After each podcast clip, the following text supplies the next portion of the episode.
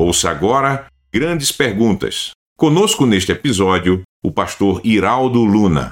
Pastor Iraldo, o cristão precisa ser membro de uma igreja local?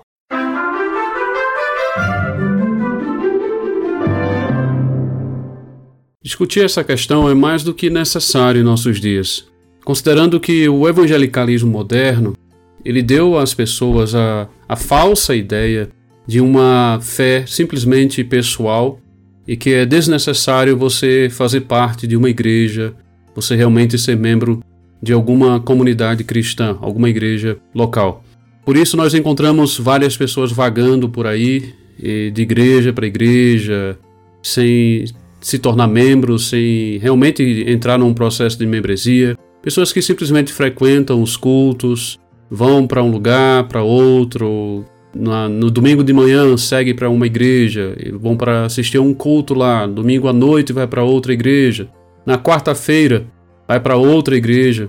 Isso tem sido muito comum e pessoas têm levado o cristianismo na falsa ideia de que não é necessário a igreja. E aqui eu estou me referindo, obviamente, à igreja local, comunidade onde você deve se tornar membro. Mas será que isso faz parte do cristianismo verdadeiro?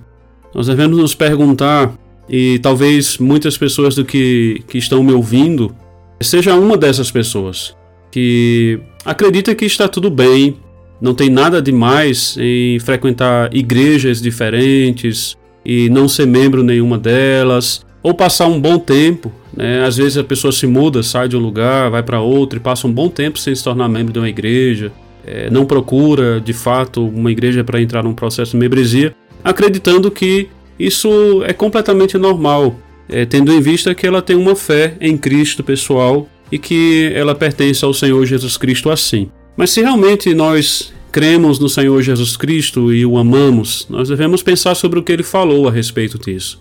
E o Senhor Jesus falou sobre a igreja. E, e eu quero falar aqui especificamente, já considerando uma distinção que normalmente é feita, que historicamente foi feita, é sobre a igreja visível e invisível. E muitos nessa distinção de igreja invisível e igreja visível caem no erro de acreditar que é possível você fazer parte da igreja invisível, no sentido de que você pertence ao Senhor Jesus Cristo, mas não necessariamente é membro de alguma igreja local. E acreditam que isso é possível conforme a Bíblia, conforme o ensino do Senhor Jesus Cristo.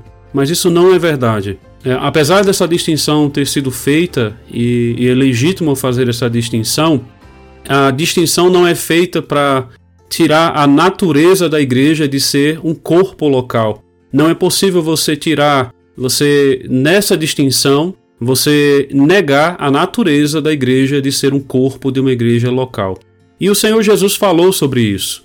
Por exemplo, em Mateus 16, lembra da confissão de Pedro, tu és o Cristo, né?